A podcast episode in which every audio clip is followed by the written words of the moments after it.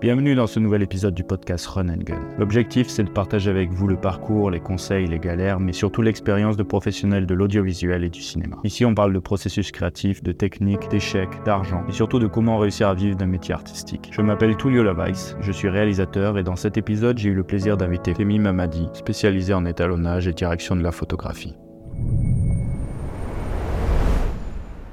À quel moment tu t'es dit que c'était possible pour toi de faire du cinéma?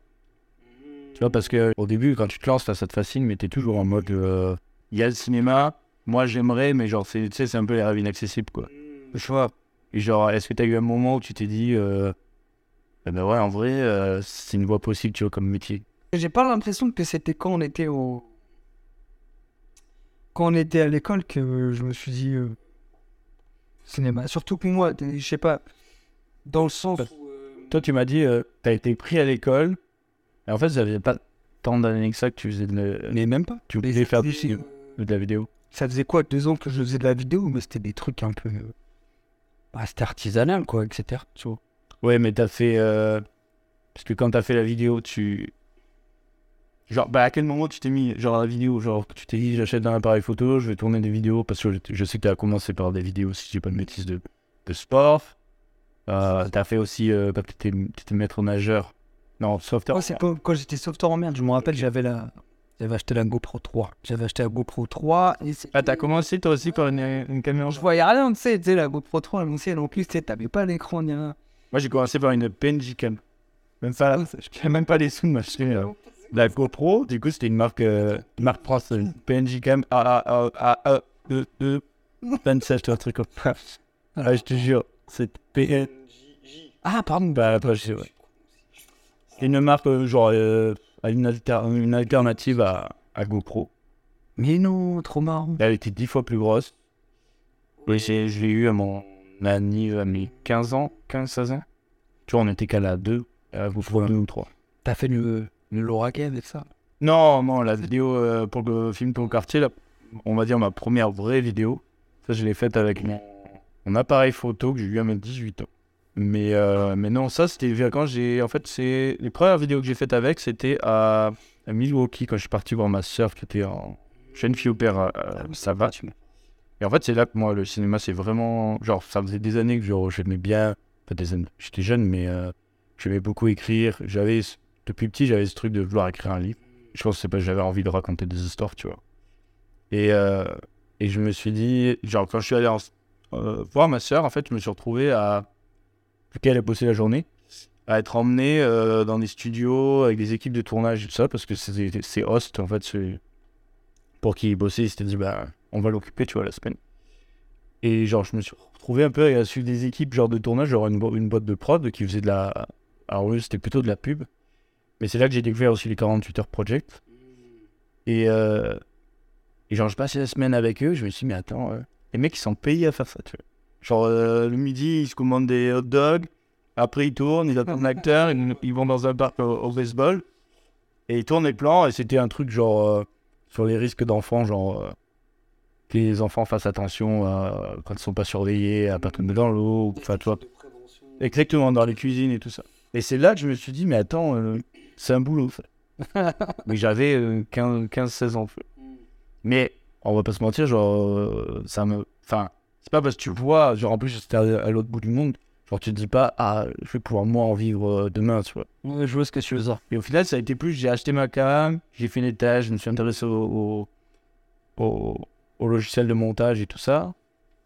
Et je dirais que c'est quand je suis rentré à la fin de mes études de STAPS, dans ma double licence en- à Prague.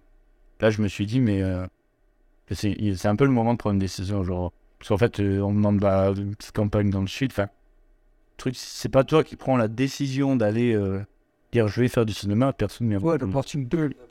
Non, elle viendra pas, tu vois. Que tu Et toi, enfin, si je dis pas de bêtises, toi, c'est au final, tu t'es. euh, tu faisais la vidéo et c'est juste parce que t'as un pote. Ouais, Mathis, Mathis, le fameux.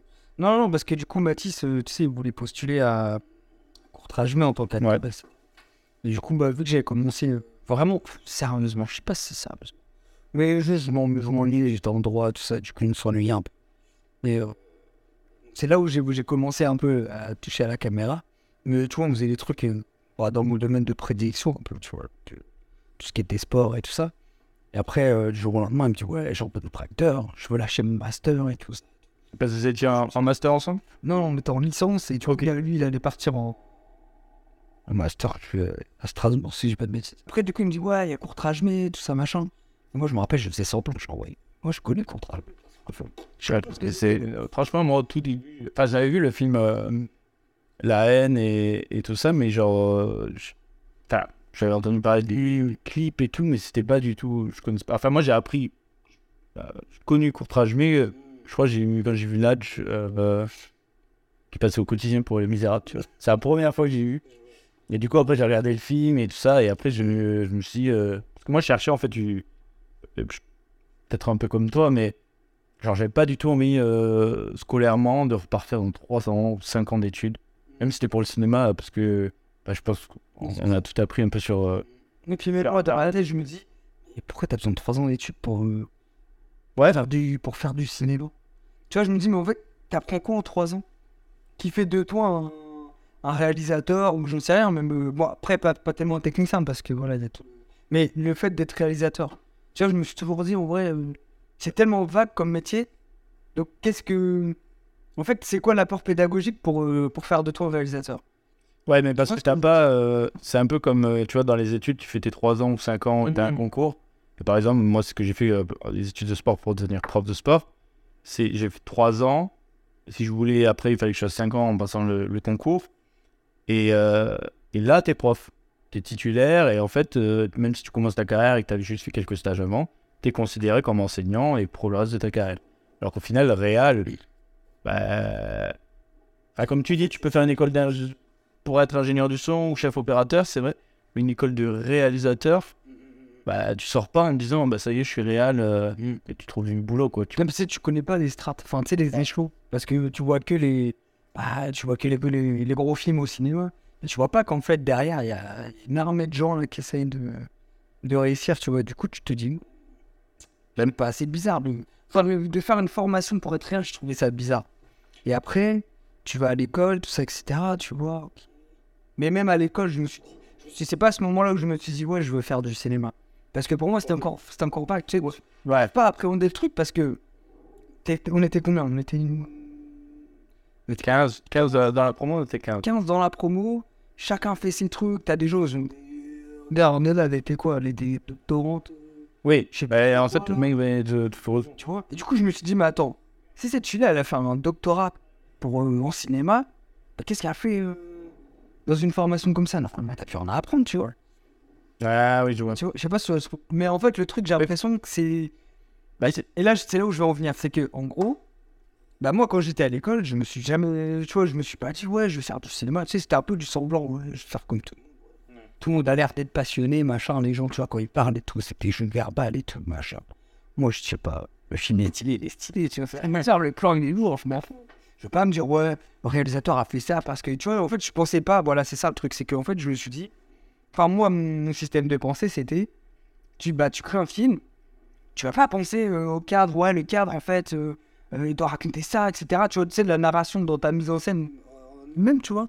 Et quand t'entends les gens qui te disent, ouais, il a fait ce plan-là, avec la casserole, parce que si, ça, ça, toi, t'es là, tu fais, ouais, je vois pas la même chose, en fait. Ouais. Moi, ça me divertit. En fait, c'est ça, c'est quand ce moment, ça me divertit, je m'en fous. Mais est-ce que c'est leur interprétation ou est-ce que c'est la... Oui, c'est ça aussi, mais pour moi, c'est mais c'est ça.